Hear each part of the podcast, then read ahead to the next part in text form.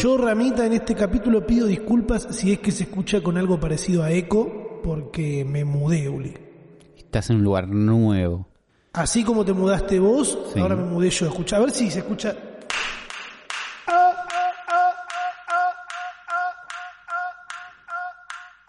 Sí, no, igual no sé. Está todo, está completamente vacía la casa. Adiviná qué fue lo primero que, que acomodé. Internet. El, el modem en Sí. el piso.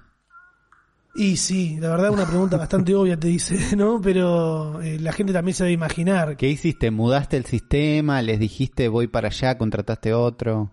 No, no, pasa que mm, fue como, bueno, firmé contrato el miércoles, medio que me patearon, viste, me hicieron ir a firmar a un lugar donde las personas que tenían que firmar, dueñas del departamento, eh, no tenían, estaban yendo a firmar otra cosa, viste, como que no se preocuparon mucho por mí en realidad. Claro, te hicieron, te cosas que engancharon ahí en un combo. Terminé, terminé firmando arriba de un auto, ¿entendés? Arriba del techo de un auto. Una, una cosa así fue. Al un aire desastre. libre, con distancia social. Al aire libre, protocolo, Viste, pero un desprecio total. Y fue el Ah, miércoles. bien, sí. ¿Cuánto, el- ¿Cuánto me vas a dar vos? Ah, sí. Ah, sí, Cierto. bueno, tomá, acá, está- acá tenés la llavecita. El jueves me vine temprano al departamento. me- dije, bueno, me voy a, voy a hacer lo que cualquier eh, millennial, ¿no? De 31 años eh, hace y se preocupa cuando va a alquilar un departamento, que es ver si el internet que tengo en mi casa vieja me va a servir en mi casa nueva. Que eso es lo que le recomiendo a cualquiera de ustedes si está por mudar, ¿no? Porque eso de bancarse el garrón de, uh, voy a estar los primeros días sin internet, cuando en realidad capaz que si tenés internet en tu casa y es tuyo y lo pagás vos y no es que se queda tu familia en tu casa y lo vas a dejar sin internet, te llevas el modem, lo enchufás y ves si está la bajada de cable que como yo tengo la peor e- empresa, pero la más conocida en Argentina, La más grande. claro, la, la que se ocupa de todo es Cablevisión, que es una verga y desde acá los odiamos. Sí. Eh, Pero están en todos lados. Claro, en este edificio ya estaba la bajada, entonces dije, uh, qué bueno, y cuando veo, no es que había, un viste que uno está acostumbrado a llegar y que haya un cable de tele colgando en un, en, en un En departamento. uno de los huecos, sí. Claro, que bueno, no, acá hay una entrada, hay una entrada en la, la que vos pared. metés el cable, el cable coaxiles, Sí. El de cable. bueno. Sí. Yo no me había traído un cable, pensé que había un cable colgando, entonces fue como, ay, la Oh, puta madre. casi. Bueno, bajé la ropa que había traído también y al otro día volví con el cablecito, probé eh, y cuando metí el cable se rompió la punta de cobre y fue como, Dios. ¿Por qué odias mis trenes? y con un, con un sacacorcho que había acá, que se olvidó el ex dueño, eh, logré sacar la punta del, del cable y meter ahí y anduvo. O sea, arra- arrancó la, la conexión wifi, lo probé con el celular, que también anduve con unos problemitas de conexión, ahí colgándome de red wifi en red wifi. Me mudé sin datos, ¿Por ¿entendés? qué? ¿Qué Onda- salió mal que te quedaste sin Una datos? pesadilla fue. Pagaste- no pagaste. No sé. No, no, es que yo- no, no, tengo un arreglo. Ahí viste una cosa rara con, con el celular que, que no, no lo planteé bien. Una cosa rara tengo en el celular, pero bueno. Eh, el tema es que ahora ya llegué y yo renuncié a un, a un ambiente del, del departamento anterior. Yo vivía en un Vos departamento de tres ambientes y ahora vivo en un dos ambientes, un poco más lindo, con una vista más linda, eso sí. Pero eh, nada, puse la computadora a un extremo del living y el modem está en el otro. O sea, ahora mi living está mi living Claro, está ¿no? cortado por el, por el modem y un cable eh, colgado a la computadora. Claro, este- que esté lejos no está mal en el mundo Wi-Fi porque sigue siendo el mismo ambiente, pero no podés tirar, tener la compu conectada por cable. Claro, pero yo no puedo tener no puedo tener la compu conectada por wifi, Uli. Claro. Vos eso me lo explicaste de, de- de muy jóvenes. Sí, si querés como en serio y te conviene tener la cableada, que- tenés que pasar un cablecito por toda la pared. Vas a hacer eso.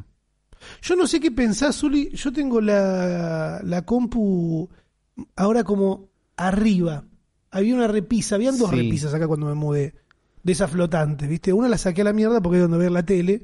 Que voy a colgar la tele, voy a comprar un brazo, un Como brazo el de para Michael tele. Scott.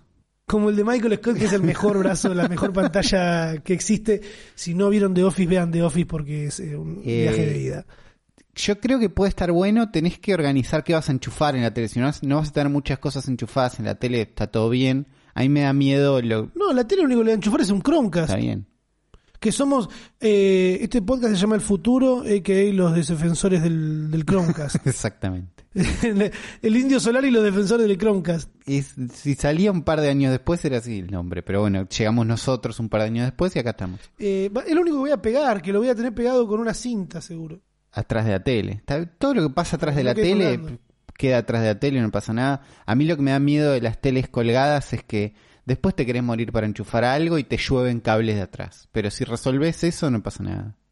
Pasa que como no le voy a colgar nada, no, no sé. No, por eso se puede y puede estar bien. A mí me da miedo la tele colgada porque digo, no, esto van a llover cables de atrás, yo quiero entrar y cambiar algo, no sé. La vida de los miedos, ¿no? Sí, vos porque sos el, el pibe consola que tenés la Switch. Tengo todas las cosas enchufadas todo el tiempo Claro. y todo eso. No, pero en esa, ¿viste? Y ahora viendo de comprar las cosas que necesito, pero una de las repisas que tengo, Sí. eh, le puse la computadora, porque la tengo al lado del escritorio. Claro, Y entonces... tengo la, repi- la repisa a una altura súper alta. Como arriba de la línea del monitor la tengo. Que si ustedes quieren, ahora le voy a mandar una foto a Ulises mientras estamos haciendo este podcast. Y ustedes pueden verla en elfuturopodcast.com, donde está la guía de este capítulo, donde van a estar todos los links a los tweets y a las fotos y a las cosas que vayamos hablando eh, durante este podcast. Claro, ahí entran y pueden ver, por ejemplo, esta foto. Que Eh, Ulises está mirando ahora, en la que yo le describo eh, que tengo la compu como súper arriba, porque Claro, tengo una compu que bastante tiene arriba. LEDs adentro. Está súper arriba. eh, está bien que no la tenés en la mesa, eh, que resolves. Pasa que me ocupa, me ocupa mucho espacio Ocu- en la mesa. ocupa en mucho espacio en la mesa y no está en el piso que se llena de tierra, la pateas, te tenés que agachar para hacer cosas que no vale la pena agachar. La humedad, las cosas en el piso no van. Y no. Por algo es el piso, digo. si no haríamos todo, el- haríamos todo en el piso. Eh, Rami, pero en otras culturas, bueno, pero vivimos en que se Argentina. lleva mejor con el piso que nosotros. No estamos ahí. Nuestro piso es más bien un asco, más bien frío, más bien húmedo. Y como mi casa, está, ahora mi casa nueva, está completamente en construcción, porque tengo, no sé, todas las cosas en el piso. eh, se puede llegar a escuchar con un poquito de eco. Que Claro, todo lo que es para limpia. voy- estoy, planificando una, una acusticación. ¿Qué? Una, ¿cómo se dice? No, boludo, no es acusticación, una... Bueno, Estás acustizar. planificando Onda, voy a- acustizar, claro. Evita la palabra difícil y anda la fácil. Estoy planificando acustizar, voy a poner unos paneles acá eh, y un aislante, unas varias cosas para que para que sea lindo. Que seguramente se está escuchando bien y nuestra producción ha hecho que se me Tenemos, bien. tenemos, es verdad que tenemos una producción maravillosa, entonces probablemente se escuche bien. Vos estás en una esquina del cuarto, entonces la idea es que acustizás como la pared que tenés de costado y la que tenés de frente. Claro, eh, y la que tengo atrás también la voy a acustizar, va a quedar acustizado la mitad del living, pero porque me estoy dando cuenta también de que estoy en un piso muy alto y justo este fin de semana hizo mucho frío.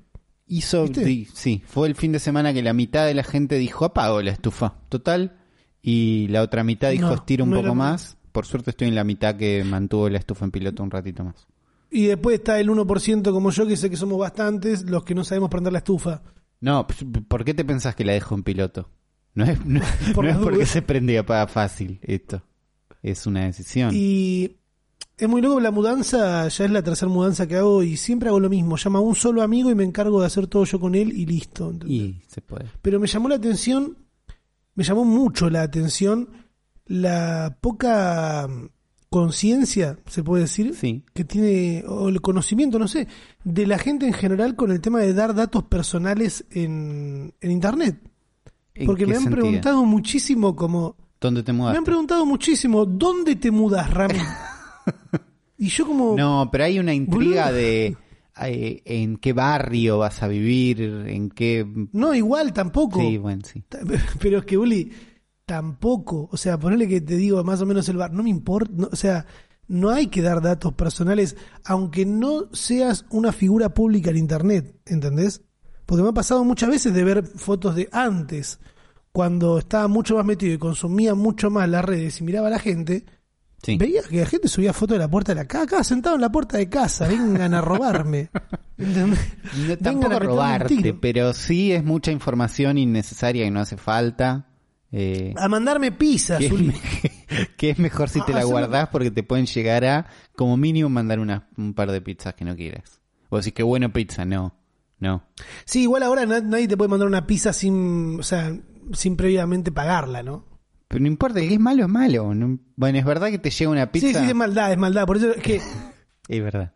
A ver, el que quiera ponerse a fijarse, investigar dónde vivo, puede pasar como también me pasó con, con una persona que me mandó, como yo subí una foto y dije, miren qué linda vista que tengo. Una persona vio un par de edificios y sacó cuentas y me mandó una captura de pantalla de Google Maps. Me dijo, vos vivís acá con el espectro así de, de lo que se veía. Y yo sin responder automáticamente lo bloqueé. Y es psicópata. Fue como, bueno, sí. Es más bien Ah, de qué psicópata. lindo, bloqueado. Sí, sí. ¿Entendés? Y no quiero ver un tuit después diciendo, Ramita me bloqueó porque yo traté de adivinar dónde vivía viendo unos edificios y tratando de ser un psicópata. y sí, hijo, pero además guardátelo, boludo, porque es como, Y ¿qué, no. qué estamos hablando? Eh, Guardátelo y, y- y venía a pisarme con un coche. y mientras yo me mudé, Ulises estuvo bajando el Office. No, la peor, eh, esto es como un ejemplo de lo, lo poco divertida. Lo más divertido que me pasó esta semana fue que me bajé Office Lens, que es una app para escanear papeles. No, no hay mucha historia ahí. Eh, tenía una app para Pero- escanear papeles que era fea y me bajé la de Office, que es mejor. ¿The Office la serie? Buh. No, el coso, el del, ¿cómo se llama? Clipo. Excel, el Word. Excel, el Word, El, el, del tipo este que hace vacunas con bebés abortados. el de las vacunas con bebés abordados, el del mejor asistente del mundo que es Clipo, el clip este que te trata de ayudar y la verdad que no.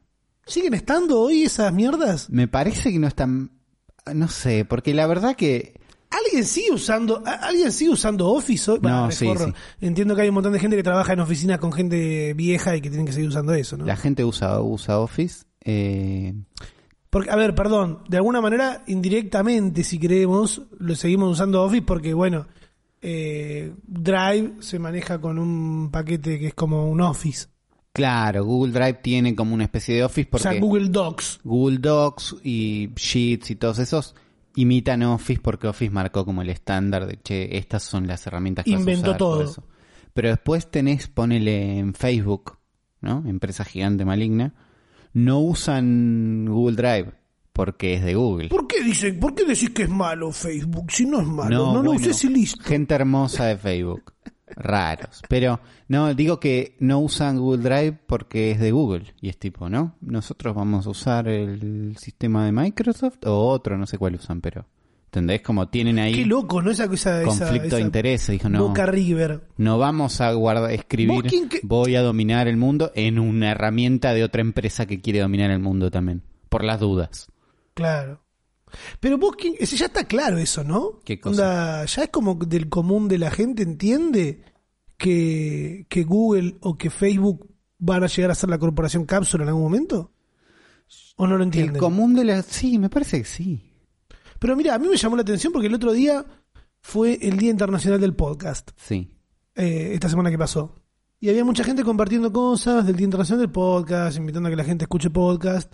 Eh, y a mí me, bueno, yo me desperté de mal humor, eh, estresado, no estresado, pero histérico por la mudanza también y fue como, eh, el día del podcast va a ser feliz cuando nos empiecen a pagar. O sea, no, no solo a nosotros, pero vi ahí un par de personas que está, fue como, ah, este Ramita es un boludo, está pidiendo que le paguen y que si tuvieran relación de dependencia y eh, deja de hacer podcast y no te, si no te gusta que no te, que te paguen. Es como... No entender, es como la misma gente que se queja cuando dicen, ah, los youtubers llenan de publicidad los, los videos. Y sí, rey, Claro, ¿entendés? están y no es, tratando de que yo me funcione. que Claro, ya y tratando de, de que te paguen por lo que estás haciendo en general. Eh, y nosotros creemos de que la opción de tener un Patreon y de que la gente aporte a un proyecto está buena, Está bueno. pero no queremos no queremos eh, que no- el dinero de la gente llegue a nosotros de esa manera. Por eso en un momento hicimos podcast presenciales. Pero creo que en general todavía no- hay una gran parte de la humanidad, si podemos decir así, o por lo menos en Argentina, que no entienden cómo son lo, cómo funciona un trabajo directamente, porque no te puede sorprender que uno reclame derechos cuando está dando algo, ¿entendés? Si nosotros estamos dándole un producto terminado, que es un podcast, a una plataforma, la cual tiene publicidad y, y o co- después eh, cobra por usar el servicio sin esa publicidad, hay algo que no- nosotros nos estamos quedando sin cobrar, ¿entendés? Y gente, Claro. no, pero vayan a otra plataforma, bueno, sí, pero no, ¿entendés? Estamos Sí, también en es cierta... hay hay muchísima gente que tiene un podcast porque es como relativamente fácil, muchísima gente lo hace gratis porque no llegan a encontrar la forma de monetizarlo, no nada, distintos sistemas. Que mucha gente lo haga gratis no quiere decir que es la única forma de hacerlo. Claro, ¿no? Y además, eh, que, que- a ver, que se entienda que tiene que ser remunerado ese trabajo. Lo mismo la gente que no entiende que Twitch de alguna manera eh, exige mucho. no, a ver, no es que no me quiero no me quiero contradecir a lo que dije en un momento cuando grabé con Coscu Sí. que charlamos de Twitch y que yo le dije, para mí es mucho más trabajo eh, hacer un video que hacer una transmisión en Twitch por lo tal vez eh, vacío y poca producción que tiene una transmisión. Claro. Que no es que estoy, no estoy menospreciando, y ya lo aclaré en su momento, de ninguna manera a la gente que streamea, ¿entendés? Pero sí veo toda una carga eh, mucho más rica en un video editado que en una transmisión eh, de Twitch. Pero lo que alguna gente no codifica es que en Twitch estás eh, mucho más tiempo, Claro, ¿entendés? es- en está ahí pantalla. la diferencia. Y que te van Vos- empujando más tiempo a trabajar cada vez más tiempo. es eso, vos podés estar, eh, no sé cuánto te lleva hacer un video, pero por ahí es una semana mezclando entre un día grabaste, un día editaste, dos días grabaste, por ahí, Sí. un día y medio editaste y un día lo subiste, como el streaming es más un laburo de preproducción de, bueno, tengo la cómputo, tengo la cámara, tengo el fondito, no sé qué, ese laburo como que queda más invisible. El laburo de streamear en sí, por ahí es, es parece más fácil, digamos, que es tipo ponerse medio, ir improvisando, hacerlo en el momento, pero después no van a hacer un streaming de media hora o de 20 minutos, No. que es lo que te lleva a vos tres días producir. Van a hacer tres veces por semana, todos los días, varias horas cada vez que lo hagan. Eh, ahí es cuando entran. Cuatro horas, tres horas. Poner la media hoy, si no me equivoco, está entre tres y seis horas. Que es muchísimo, Día que me por- parece muchísimo. Claro, pero es que cada vez te empujan más y además la plataforma que eh, mismo desbloqueando logros de cosas que te, que te, te ponen como logros, eh, termina empujándote a estar cada vez más. Y no sé si la palabra justo es eh, esclavizador, porque la esclavitud es otra cosa, ¿no?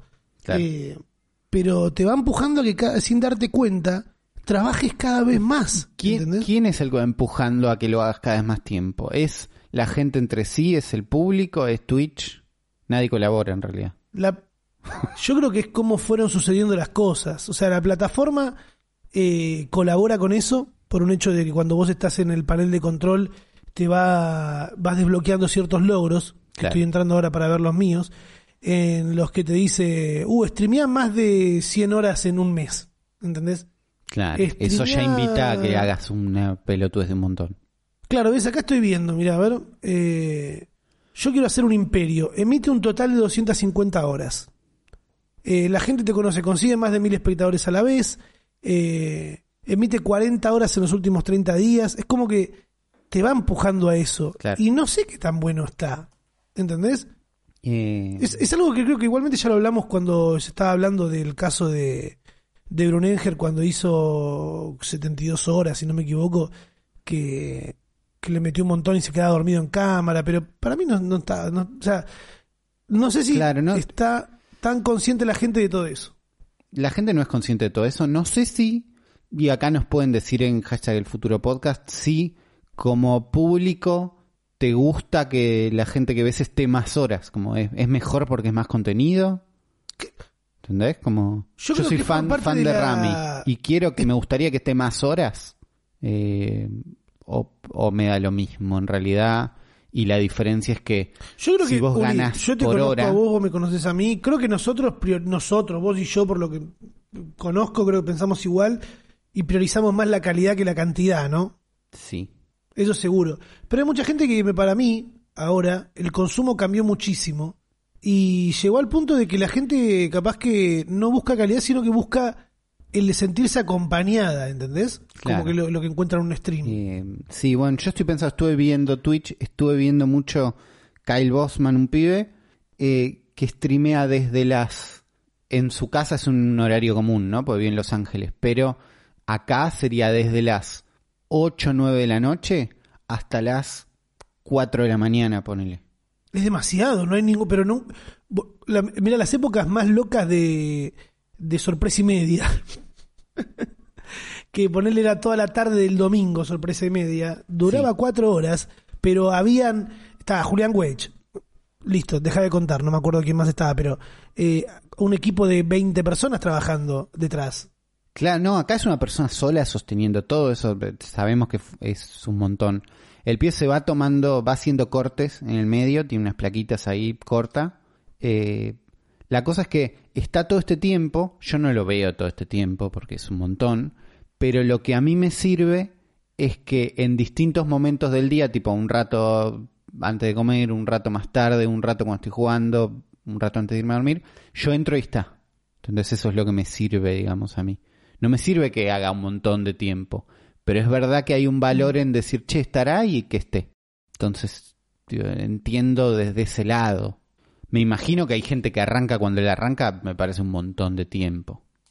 Eh, Y está cada vez más. Y la verdad no. No me quiero poner en viejo lesbiano, pero es como estar como muy pegado a, la pantalla. Mucho tiempo. Es raro. Es cuestionable. Es algo que ya lo dijimos en el capítulo anterior, si no me equivoco, de que vamos a ver los resultados de acá un tiempo. De, de- de cómo van a ir eh, pasando las cosas. Sí, que, que, que todavía es muy nuevo. También mucha gente hace esto para estar acompañado también, ¿no? Es como este pibe por ahí Sí, hubiera, sí, hecho- obvio. Bueno, hubiera que- estado al mismo tiempo jugando en la casa solo y ahora lo está transformándolo en un contenido, haciendo que sea un ingreso también. No sé cómo es si si está asociado directamente a la guita que haces también. Sí, o sea, sí. sí. todo lo que. Mientras más tiempo trabajás, más ganás, Zuli. Eso. Por eso, pero digo, es- eso hace que decís, bueno, le meto una horita más. Si lo ves en una relación directa con la guita.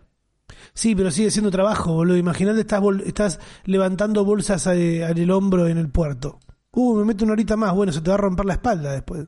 Sí, bueno, tenés momentos más y menos, pero también si estás en el puerto o estás en algún otro tipo de laburo más tradicional, hay un corte, hay un... Bueno, este es el horario. Bueno, que acá que no, hacer. encima. Acá no. Encima acá no hay un corte. Bueno, por eso. Eh, A ver, ¿Trump dijo algo de esto? ¿O se habló de algo de esto en el debate? No. No, no, no dijo absolutamente nada de los streamers. Deberían. Y un poco. Deberían. Porque para mí eh, va creciendo demasiado el, el. ¿Cómo se dice? La popularidad, ponele, de los streamers. Va creciendo demasiado. De las figuras públicas en internet, de los famositos, de los influencers. y después toda esa gente te puede dar vuelta una elección. Sí, bueno, en parte comunidades así son las que fueron poniendo a Trump donde está. No es que, no es que es todo responsabilidad de ellos, pero hay comunidades, ¿no? 4chan, Raid, que se juntaron y que empujaron un poquito y que colaboraron. Eh, Bueno, mismo lo que está pasando acá con Milei ahora. por eso, y sí, porque le dan una popularidad y lo van instalando en algunos circuitos, aunque sea en chiste, aunque sea por el pelo, no importa por qué, va quedando y después cómo funciona la publicidad, la gente compra la marca que conoce, no es la que es mejor. Entre la que conoces y la que no vas con la que conoces. Claro que para los que no saben, Milei, el economista, ahora se está postulando para. Se va a postular el año que viene, aparentemente, para diputado, senador, no me acuerdo bien, de la ciudad de Buenos Aires. Y, o sea, la verdad estoy tocando oído porque sé que se iba a postular para algo y que la gente estaba ahí con, la poli- se va a meter en política cuando dijo que no se iba a meter en política, es un economista. Eh, están todos debatiendo ahí mucho. Es que en realidad lo que todo lo que está sucediendo es política hoy en día en el país, porque seguimos todavía en el contexto de COVID-19. Claro. Y, eh, y- ¿Qué fue lo que, ¿De qué se habló puntualmente? ¿Vos viste el, el No. debate? Yo lo vi como en, en vivo en Twitter, que decían, estaban en vivo, mirá, un ratito y estaba una persona de fondo. Tú no puedes decir eso porque... Oh, déjenlo hablar, por favor, déjenlo hablar. Y me eh, mareé. No lo vi, vi un pedacito streameado por alguien un rato y nada más. Eh, vi que estaba Trump naranja enojado, diciendo que estaban... Le reclamaban que él había bajado un programa que era para concientizar sobre la... eh, como el odio racial que hay en Estados Unidos. Y él decía que ese programa... Pero si no hay odio racial en Estados Bueno, Unidos. él lo que decía era que ese programa era un que enseñaba a la gente a odiar la historia de Estados Unidos y que había que honrar. Y era como, che, pero ¿estás seguro? ¿Qué quiere decir? Bueno, y después se enojaba y gritaba porque es naranja. Y el otro está más, más bien, Biden está más bien abajo, diciéndole, no, bueno, déjame hablar. Igual Estados Unidos es una locura. Es una locura, sí. Vos estuviste ahí un par de veces y ni siquiera que estuviste, o sea, estuviste en puntos turísticos Claro. y no estuviste en el barro, onda, no estuviste en el medio de Estados Unidos, en, en, no sé, en Arizona, o No. en lugares, en lugares que son bien Estados Unidos, que donde se ve cómo es el, el yankee promedio, pero No, pero estuve, estuve con yanquis promedios y eh, el racismo está como bastante más encima de lo que esperás. Eh, como, no, bueno, pero son buenos los negros. Eh, rara esa aclaración que estás haciendo. yo hoy estuve, boludo, yo hoy estuve, hoy estuve, igual vos también tenés una cara de latino, Uli, increíble, eh, te lo digo yo porque yo soy más noruego, más europeo porque tengo Mirá. descendencia vikinga, Por eso tenés más seguidores. ¿viste? Por eso tengo más seguidores, eso que te quede clarísimo, eso ni lo, no lo dudés ni un segundo, porque vivimos en Argentina. Hoy me desperté y me quedé mirando el celular una hora en, en la cama, pasé por Instagram, pasé por TikTok y me metí en. Facebook. Esa. Facebook me recomendó persecuciones de policías con chorros. Eh, me recomendó uno- unos videos escalados, re mal llevados a cuadrados, todos estirados. Y en, y en traducción latina eh, de películas de bullying. Y en un momento me llevó a unos videos compilados eh, de. Mirá estos negros eh, haciendo cosas cotidianas. O- Hola policía, estos negros están haciendo cosas cotidianas y mostraban ponerle un compilado de cinco casos de negros que estaban, no sé, uno eh, a- yendo a abrir su propio su propia cafetería, ponele. Y alguien llamaba para denunciarlo porque decía, está robando la cafetería, sí es mía, la estoy abriendo para ponerme a trabajar. ¿De qué estamos hablando? Y otro que estaba cuidando dos nenes que era baby, ¿cómo se dice? Babysitting. Cuando así se dice cuando cuidan niñero, un niñero. Niñero, claro. Que está, un niñero negro que estaba cuidando dos nene, un nene y una nena blancos. Y una persona lo vio en un Walmart y llamó y dijo, "Che, que está, eh, hay una persona, un negro con dos blancos y un niño en un auto y eh, tuvo el presentimiento de que lo está raptando, ¿entendés? Es como... Eso, eso no nace, o sea, No sale de la nada, no son un par de locos. no sale, cl- claro, no es que alguien lo va a pensar eh, automáticamente, ¿entendés? Es algo que te lo van inyectando de a poquito, ¿entendés? Con pequeñas cositas y si no hay una ley o algo que, que prohíba o que multe a las personas Sí, de alguna por- manera. O mínimo, acá creo que el programa del que estaban hablando era mínimo hablar del tema en los colegios. Entonces, estamos hablando de lo básico, que es como información, ni siquiera una multa. Era che, la Pero que acá pasa lo mismo, Uli. Acá pasa lo mismo, sí. boludo. Yo el, el- el fin de semana me crucé con un, con un amigo del barrio y entramos juntos al, al chino. Y a él lo mira. ¿Cómo lo miran a él de arriba abajo, entendés? Y me contaba, boludo, fui a comprar hielo recién y el policía se me puso al lado y yo lo veía y le digo, y claro, boludo, mirá cómo estás vestido y la cara que tenés, boludo. ¿Cómo, ¿Cómo no van a hacer eso? Si nosotros le pagamos a los policías para que hagan eso, ¿entendés? Eh, Está bien que te hagan eso a vos y que no me lo hagan a mí. Ent- ¿Entendés? Yo le dije, claro, boludo, por el amor de Dios. No, es, es, es, es así. Es, es algo que pasa en todo el mundo y en Argentina, si vamos a decir que no, Argentina no es racista, No, no. eh, estamos mintiendo. Y sí. Pero es eso, era un programa para hablar del tema, ¿no? Para explicar la historia de Estados Unidos y nada más. Y nada, que concientizar. Pero tiene COVID ahora, ¿no? Encima, Bueno, ahí cambia todo, o no, no es que cambia todo, pero era no sigue siendo racista él. sigue siendo racista, pero además eh, está enfermo, ¿no? Anunció en un tweet, dijo, esta noche Flotus y yo, porque viste que usan las cuentas de arroba potus y arroba flotus, eh, First Lady Pero no la usa él la de arroba potus. No, él, est- Onda, él él está, usando su él está enojado y tiene sus propios seguidores y su Samsung y quiere usar su, su cuenta de Twitter. Y sí, porque no puede ser un enfermo con la cuenta del coso, porque, o sea, con la cuenta oficial no puede ser tan sacado como con la cuenta personal, me imagino. Claro, además me imagino ya tenía su cantidad de seguidores, ya tenía sus ya tenía su cosito armado, ¿no? No le iban a cambiar. Eh, pero anunció que él y su mujer fueron testeados positivos de COVID-19 y que van a empezar su cuarentena y su proceso de recuperación y todo eso y vamos a salir, salir de esto juntos. Eh, que es notable porque es una de las personas que estaba ahí como diciendo esto es una gripe y nada más, no jodan, es todo mentira, no hace falta todo esto, ¿no? Como dando esos ejemplos no tan copados, ahora está enfermo. Y Twitter está diciendo no, bueno, ahora vamos a aplicar un...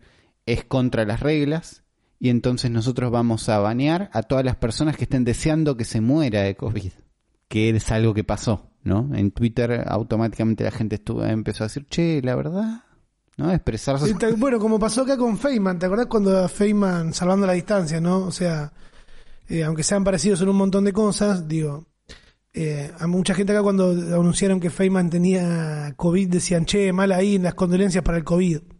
Claro. Eh, es así, podés hacer algún chiste del tema, pero Twitter dijo, es en contra de las reglas que le deseen la muerte directamente y vamos a encargarnos de que esa gente esté como suspendida de la plataforma. Bueno, que igual de todas maneras cuando le han aplicado las reglas a Trump también. Claro, ya venían de unas, de unas peleitas de que un montón de los tweets de Trump incitaban al odio contra eh, categorías protegidas que llama Twitter, que es como, che, no te metas con esta gente, no jodas, ¿no? Con minorías no jodas, claro. no, hagas esto. Eh, Porfa. Y nada, ahora están diciendo, mira, vamos a hacer lo mismo eh, para el otro lado. No cualquier persona que le desee la muerte o el daño fatal a cualquiera no está permitido en la plataforma y nos vamos a encargar de que no pase. Eh, ¿No sentís como que Twitter, a pesar de que a veces es una cloaca donde se respira eh, odio, sí. de alguna manera termina tomando decisiones más, imparciales o de alguna manera eh, más justas que otras redes? Más justas y sí que Facebook, ¿no? Como que tenés como ejemplo a mano rápido. Eh, en general es más copado que Facebook. Pero también se hace el boludo con un montón de mensajes de odio y mierda que vuelan siempre. Lo que pasa es que estos van a llegar un poco más lejos. ¿no? Pues están hablando del presidente de Estados Unidos y una persona que ya está hinchando las bolas con Twitter. Entonces les convenía con esto ponerse como más severo. Facebook salió a decir que en Facebook podían decirle la muerte, no pasa nada, pero que no lo tenían que robar, que si lo robaban estaba mal. Ese era el límite. Eh, que yo pienso, es lo que yo pienso. Es, lo, que pienso yo. Está bien. Como algo que vi hoy. Para porque lo voy a buscar, boludo, me pareció eh, excesivo. Para que. Esto se llama googleando. Googleando en, vivo, es verdad. No es la primera vez que lo hacemos. Ustedes pueden googlearlo en sus casas al mismo tiempo que nosotros. O escribirnos en La hija del polaco, porque Twitter tomó la buena decisión, no sé de dónde, de recomendarme una, una publicación de la revista Caras en la que hablaban de que el polaco había compartido unas fotos de su hija que tenía con la princesita, o sea, la hija de la cumbia, sí. de la cumbia 2003-2004, eh, la cual ya se había presentado a cantar en la televisión, no sé qué, como que está ahí eh, famo, eh, tiene su fama de alguna manera, en las redes también se está, se está moviendo, no me acuerdo si lo guardé, lo estoy buscando, acá está, acá lo encontré. Eh, dije, ¿qué pasó acá? Se llama Solcito Wirkaluk, que bueno, es el apellido del polaco, eh, y hay un comentario de, de una señora que en una foto le pone, es una foto que está. La, la pibita de tener, no sé, 15 años, 12 años, 13, una, una nena. Y dice: ¿Cuántos años tenés? Son muy chica para sacarte una foto tan provocadora, es mi opinión. Todo sin comas, sin puntos. Y al final, y al final, es mi opinión. Es mi opinión. ¿Entendés? Una señora, señora, que entras al perfil y es verdad, no es alguien haciéndose pasar por esa persona. Y estoy capturando el mensaje porque me parece fantástico. Y la respuesta que, le da la piedra es buenísima porque le pone, entre comillas, provocadora, bue. es, es ella mordiendo una cadena, ¿entendés? Y sacándose una foto mostrando que se teñió el flequillo de rojo, boludo.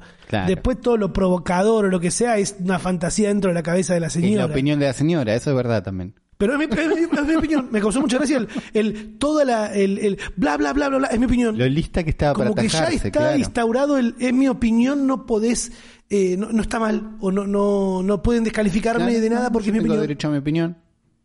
No. O sea, sí y no. Una cosa es ¿Cómo, ¿Cómo se explica eso? A ver, podés opinar lo que quieras, no tenés derecho a ir a decírselo en la cara a cualquiera o no. ¿Entendemos que es violento lo que está haciendo esa señora? ¿O que se está metiendo la, la- Se la- está metiendo no- en un lugar donde no la llamaron y Una nena, además. por ¿entendés? eso. Y además, eh, que sea tu opinión no quiere dec- no es pido gancho, es mi opinión. Es tipo, no es que no, no va a haber repercusiones porque es una opinión. Eh, te, te estás diciendo a alguien, bancate que piensen que eso es una boluda, que eso es una forra, que jode lo que estás haciendo. Todo eso puede Eh, pasar. Está bastante lleno de odio eh, lo que va. Y también es como obvio, ¿no? Porque también este no fue un año fácil para nadie. Bueno, eso, eso como que- suma a todas las conversaciones que vos veas y a todas las interacciones que veas por este lado. Es, che, esto no es fácil para nadie. Entonces, cuando ves que alguien está enojadísimo, cuando ves que alguien está tratando de disfrutar una boludez, también es porque no es fácil para nadie. No, es un año complicadísimo este. Eh, también algo que pasó esta semana fue que se murió Kino, Sí.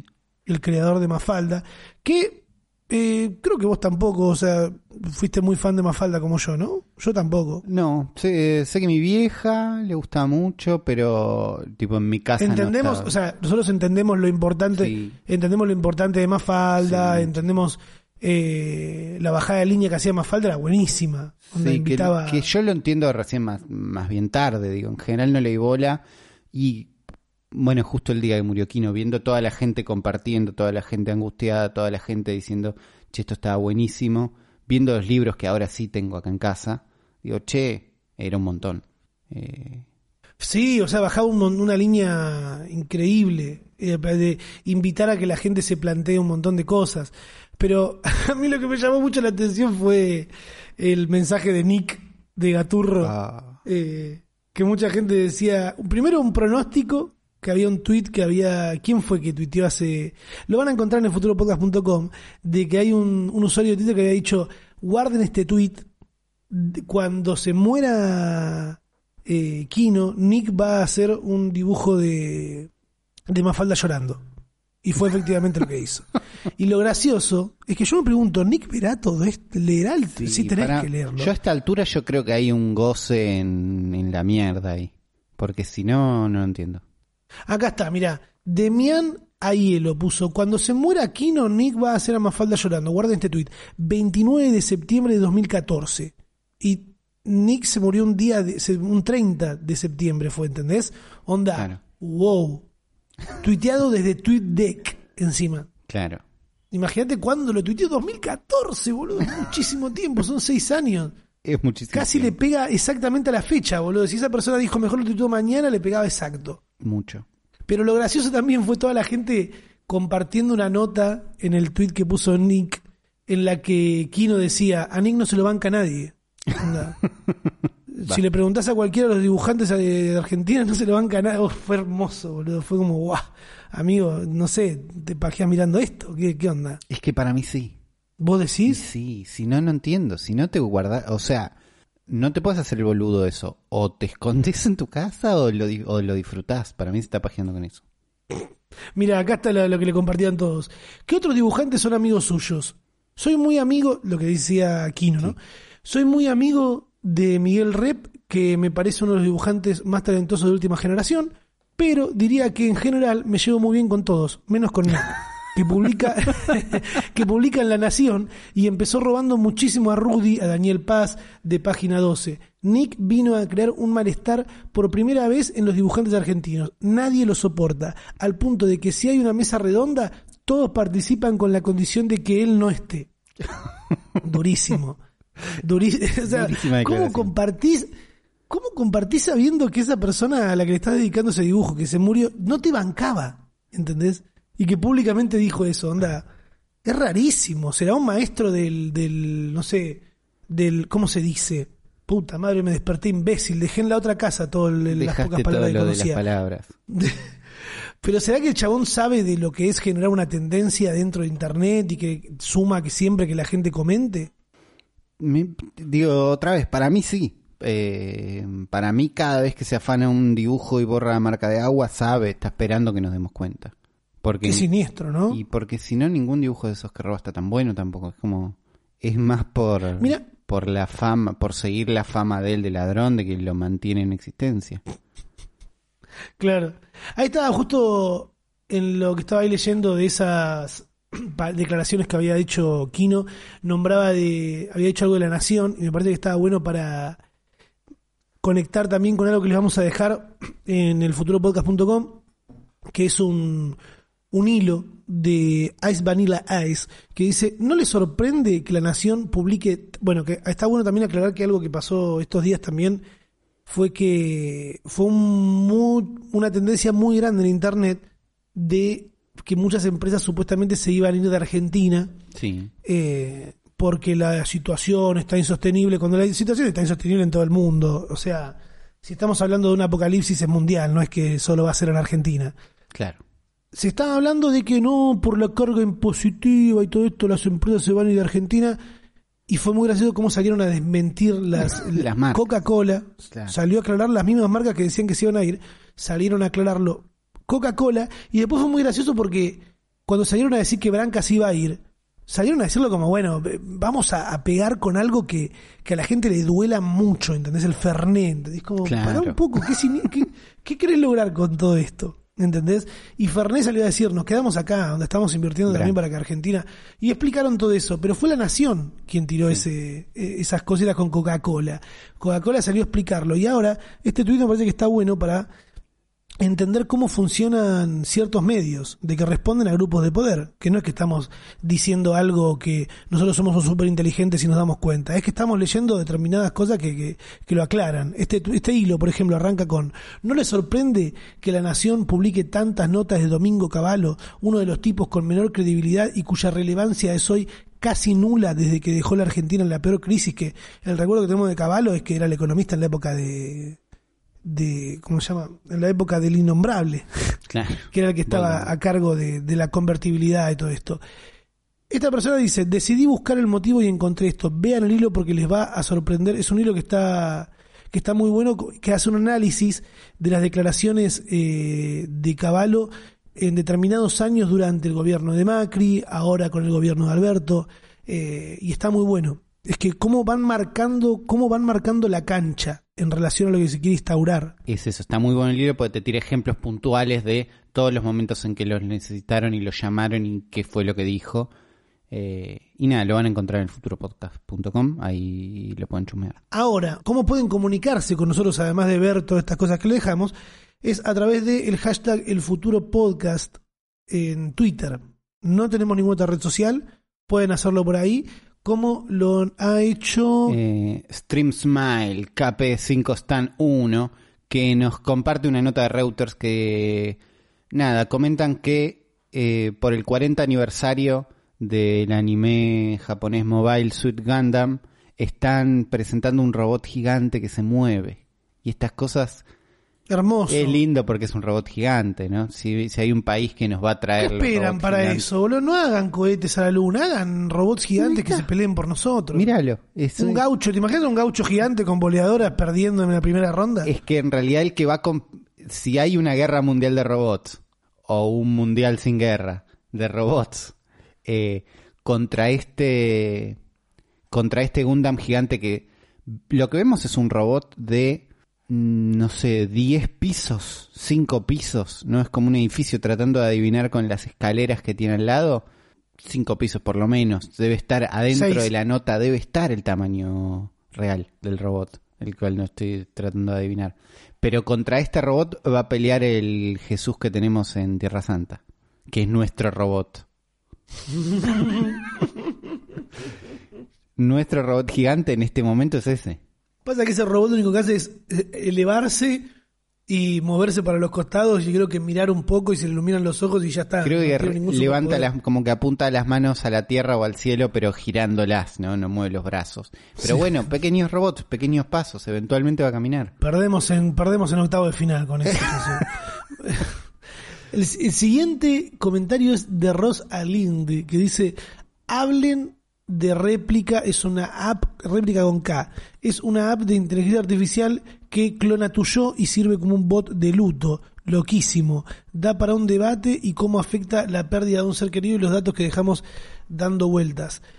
lo hablamos en uno de los primeros podcasts, puede ser, o era uno de los temas que teníamos marcados y nunca hablamos, Zuli, de, sobre los obituarios en internet. Eh, estoy seguro que en algún capítulo lo hablamos, pero no, era uno de los temas que teníamos preparados para eventualmente algún capítulo entre semana. Eh, Sí. de cómo nos relacionamos con la muerte a través de internet, cómo qué pasa con la gente que le deja comentarios en Facebook o en Twitter o en donde sea una persona que ya no está ahí para leerlos y cómo eso le ay- ayuda a un montón de gente a llevar adelante la muerte y cómo a otro montón de gente le ofende y dice no, no tiene sentido si este mensaje, bla, bla, bla, gente que se va a enojar en cualquier contexto. Eh, Mira, esta aplicación, por, por lo que dice la nota, es réplica. La app que consigue que tus tataranietos hablen contigo cuando ya no esté. Eso no sé si está bueno, ¿ves? No está bueno, no está bueno y ya es el está- cap- ya hay un capítulo de Black Mirror de esto, no, no hay que pensarlo, esto parece un capítulo, no, hay un capítulo, si no me equivoco, es de la segunda temporada, donde una mina pierde a su pareja, me parece, y Sí. contrata una empresa que dice, mira, yo le chequeo el Twitter, el Instagram, el todo, y te armo uno robot que es igual, buenísimo, y lo encarga, y lo tiene ahí, y es una angustia terrible, termina guardándolo en como si fuera unas fotos en el ático donde no lo va a ver nunca más. Lo que pasa es que es una persona, eh, es un robot y es como, uy, pero es esa idea. Acá dicen, Sí. no es tu amigo, es tu doble, es una versión replicada que cabe en tu móvil. Me parece medio horrendo esto, no sé. Y es un poco siniestro, onda mm, diabólico, no sé cuál es la palabra exacta, pero me parece como.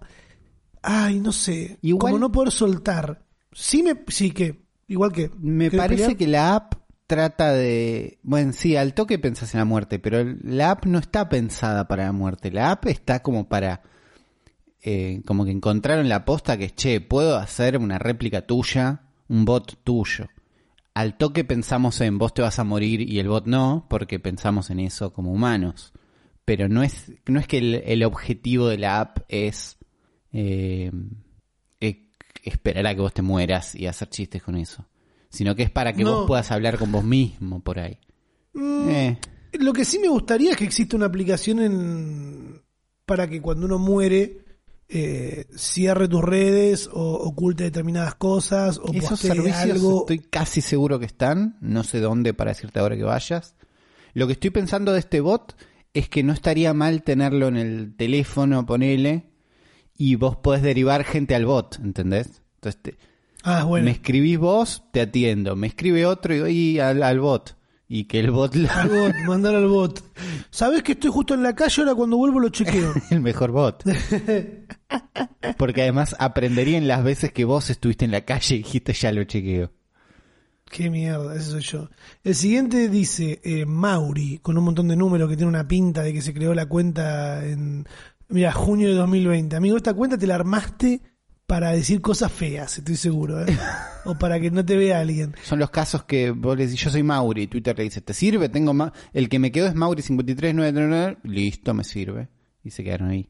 Mm, existe la ley eh, que si una empresa usa muchos robots, tiene que pagar más impuestos que si usa personas o algo similar. Ah, pensé que era una afirmación, nos lo está preguntando. Pero abajo ¿Existe aclara con el hashtag ley escribí como el orto, escribiendo como el orto, que mm, nada, no prestó tanta atención.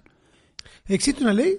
Creo que no, pero entiendo a dónde va, que es si una persona no le da laburo a personas y se lo da a robots, que siento que es algo que la revolución industrial ya lo deben haber charlado. Mm, Creo que, que sí, creo que existe una de esas. Los invitamos a que lo digan en el futuro podcast. También nos comparten desde la nostalgia, Romy Farran Esto es lindo. nos comparte algunas capturas en Twitter de lo que eran las revistas eh, Genios La- o revistas que... La revista Genios eh, del, do- del 2002 al 2005 y la tecnología que te ofrecían, que hablábamos que era tipo un teléfono, un Nokia falopa con un sistema operativo loco, eh, una lapicera digital, es una lapicera eh, que permite escanear notas y mandarlas a tu compu, un reproductor de MP3, un reloj con foto. Eh, Sí, una, toda tecnología de mierda que ya quedó en nada. Pendrives con forma de sushi, eh, una taza que se calienta por USB, una computadora, una- todas cosas de mierda, boludo, ya no sirvieron para nada. Gracias por revolvernos esta, esta cosa. Yo estuve viendo este fin de semana, vi un capítulo entero que está en YouTube de Pete y Pete. qué bien Piti Pit. El capítulo que van a la represa, que, Sí. term- que el amo del camino, el rey del camino, buenísimo. Muy buenos capítulo, conceptos búsquenlo. tenía Pity Pit. Oh, eh, Pity Pit, boludo, es una. Pity Pit era un- una serie buenísima, también una producción buenísima también. Un- Era como el los eh, Kevin creciendo con amor, pero de nuestra época, ¿entendés? claro. Porque te acordás que en muchos momentos había. eh, estaba el Pit más grande hablando en off. Sí, era mucho Pete el Bueno. más grande de Brandon y era una serie donde che, estamos con los pibes y lo que le pasa a los pibes es en serio. Era eso lo que tenía. Era los grandes son medio unos boludos, no sé qué le pasan cosas. Bueno, ese, ese recurso sale de Kevin creciendo con amor. Y después el último tenemos destacado, sacó un par más respecto a la de los chicos con celular. Eh, la gente dice más o menos la mayoría entre los 3 y los 15. Algunos dicen, para mí los chicos tienen que empezar a tener celulares a los 15, aunque yo tengo 20 y desde los 15 me parece que no habría dónde meterse. Eh, yo pienso que la edad correcta serían 13, en el momento de que empieza secundaria. Eh, ¿Cuándo darle en carta? ¿Quién usa la encarta? Me dice, me hizo pensar que hay que hacer una internet en carta y lleno de software libre para después. Mm, este es un zurdo como vos, Ulises. Este es ¿Cómo un? ¿Cómo un? ¿Cómo? Linux. ¿Cómo este es? quiere que usemos Linux. Léelo vos, yo no lo voy a leer. No, no, no, no. no, no. Me- No. Yo no voy a pagar los impuestos para que venga este. Hay que hacer una internet en carta. El concepto internet en carta me parece que es confuso y no va para ningún lado porque Wikipedia es más Linux que en carta probablemente, pues lo hacemos entre No, todos. pero dice software libre, dice ahí. Dice lleno de software libre para que después problematicen nuestro esquema del uso bobo del... No, ¿sabes qué pasó acá para mí? Hay, había un... ¿Viste cuando hablan de las enfermedades del señor Burns, que tiene tantas que no pasan por la puerta y entonces se mantiene a salvo? Sí. Estas son todas las ideas que esta persona Sí. quería meter en este tweet, para mí. Ay, bueno, nos Y se chocaron todas en la puerta y terminen qué internet le queremos dejar en las nuevas generaciones como una pregunta, pero no enti- Mira, yo dejé, no se de, entiende Ulises, a yo dónde dejé iba. de leer. Yo dejé de leer cuando puso hijo con X. Disculpame. Y porque yo no entiendo, no es una palabra No, hijo no, con no. X. Hoy, hoy vi una nazi, boludo. Hoy vi una nazi en, en, en TikTok que decía, vengo a traerte un recuerdo de tu infancia, cuando solo había dos géneros. Y es como, Para... por el amor, tonta, boludo. Vos te reconoces con uno de esos dos géneros, listo, jodete, ¿qué te importa si hay alguien que se reconoce con otro género? Esa me da mucho asco, esa que están tirando ahora, ¿eh? La- los, los nuevos fachos, los niños, los, Los niños, fachi- los fachitos. Eh, acá dicen, para mí la adolescencia es donde un, una, ves acá, está bien, como dice él, un o una, porque son dos dos. géneros. Un o una joven debe tener su primer celular. Es la etapa donde los padres responsables necesitan controlar a los hijos cuando fuera de su casa. ¿Dónde están? ¿A qué hora llegan? Mirar la última conexión si están en línea o no. Ah, mi vieja siempre que me meto en línea en WhatsApp al toque me escribe re temprano y es como, ma, déjame despertarme.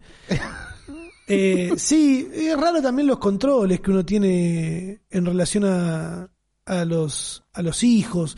Hoy también nos damos cuenta eh, a, a- a lo- los niños al poder estar, o sea, no los niños, pero los adolescentes al poder estar conectados con adolescentes de otra parte del mundo y de otras partes del país, si querés aplicar a Argentina, te das cuenta de que algunos controles son obs- eh, obsesivos y excesivos en relación a, a los hijos y que la terminás cagando, boludo, porque si le estás muy encima, tu hijo nunca te va a contar todo lo que hace si no siente la confianza con vos. Y tenés que darle lugar antes que perseguirlo. Pero también ninguno de los comentarios de acá es gente con hijos que nos diga, che, y yo. no, la verdad, claro, son todos unos son todos unos fumaporro y unos freelancer como nosotros, boludo. Estoy seguro que el, más del 50% de los que escuchan este podcast son freelance. Y le mandamos un abrazo desde acá. Y no te podemos dar aportes acá porque no existe que, que podamos. Pero yo doy una recomendación de algo que vi estos días, que me recomendaron, que, ah, bueno, pero es para los que tienen YouTube Premium, ahora que me acuerdo nada más. No, no es para todos. El documental de Paris Hilton está para YouTube Premium nada más. Es, es una producción de YouTube Original. Ah, no, no, está, está para todos. Está para todos. Véanlo, está muy bueno. El documental debería llamarse La Primera Influencer, Un poquito. ¿o no? Y me parece que sí. ¿Eh? Eh, la verdadera historia de Paris Hilton. Hace mucho que no sé algo de Paris Hilton, entonces me parece que... ¿Lo viste y está bueno? Está bueno, lo vi, está, es largo, eh, está bueno para verlo, no es difícil de ver, le falta Tara Reid, para mi gusto. ¿Te acordás que en una época estaban muy amigas de Tara de Tara Reid? Sí. Lo que me sorprendió mucho del documental de Paris Hilton es que cuando. ¿Te acuerdas que se había filtrado un video porno, un tape porno Sí. en el que se había filmado ella con su pareja, Sí. larguísimo, súper explícito? eh, tenía corte 18 cuando se filtró eso. Claro, no, no me acuerdo que eso sea parte de la polémica, pero sí. Onda era muy, muy joven, boludo. mucho. Onda le tiraron, y además en una época, ella lo dice en el documental, si hubiera pasado ahora, qué sé yo, onda, sería otra cosa porque el mundo 2020 es otro, pero el mundo hace, cuando pasó eso, era otro y la volvieron loca, ¿entendés? Se le, se le tiraron encima, le costó un montón salir de eso, y está todo el documental también contando de un problema que tuvo de chica, de cómo la trataba su familia millonaria, porque también sabemos todos los que no saben, si es que son, no sé cómo es la imagen que tienen los centennials de Paris Hilton, porque capaz los centennials eh, no estaban mirando tanto a Paris Hilton, sino que estaban más en esta.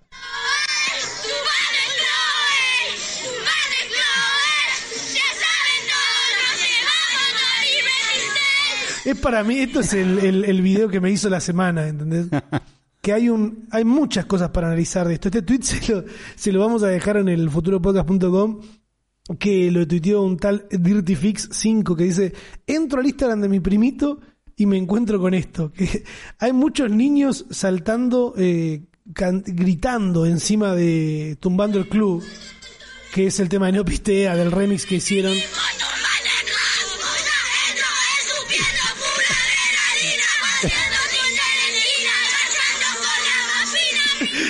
Gritando, garchando con la más fina. ¿Entendés? Onda, todos rosas, ¿entendés? Yo me imagino lo transpirados que, que terminaron de ese cumpleaños de esos niños.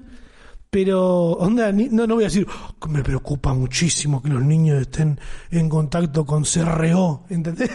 Pero No, son las primeras es muy atractivo. cosas Y es muy atractivo también el nombre de, la de las historias destacadas de, de donde sale esto, que es Amigues Joda. Me gusta que sea Amigues, Sí, ¿entendés? al toque. Me, me encanta, me encanta y la gente está como loca, tiene dos millones de reproducciones esto también. A mí me, me han salvado eh, ese video, me ha hecho muy feliz y después me ha hecho muy feliz este TikTok que se ve que alguien abre una la heladera y encuentra una milanesa. Oh, milanesa. ¡Idiota!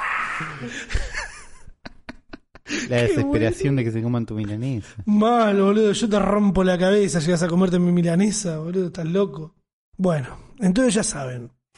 Vean el documental de, de Paris Hilton, aunque me parece que ya lo recomendamos, o lo recomendé yo en el capítulo anterior. Creo que no. Eh, no se coman la milanesa de alguien. Eso es muy importante. Gracias por escucharnos. Nos vemos la semana que viene. El lunes que viene. Sí, el lunes que viene. Si es que no se nos cae una idea, hacemos un, un capítulo entre semana. pero Eso. bueno. Nos vemos pronto.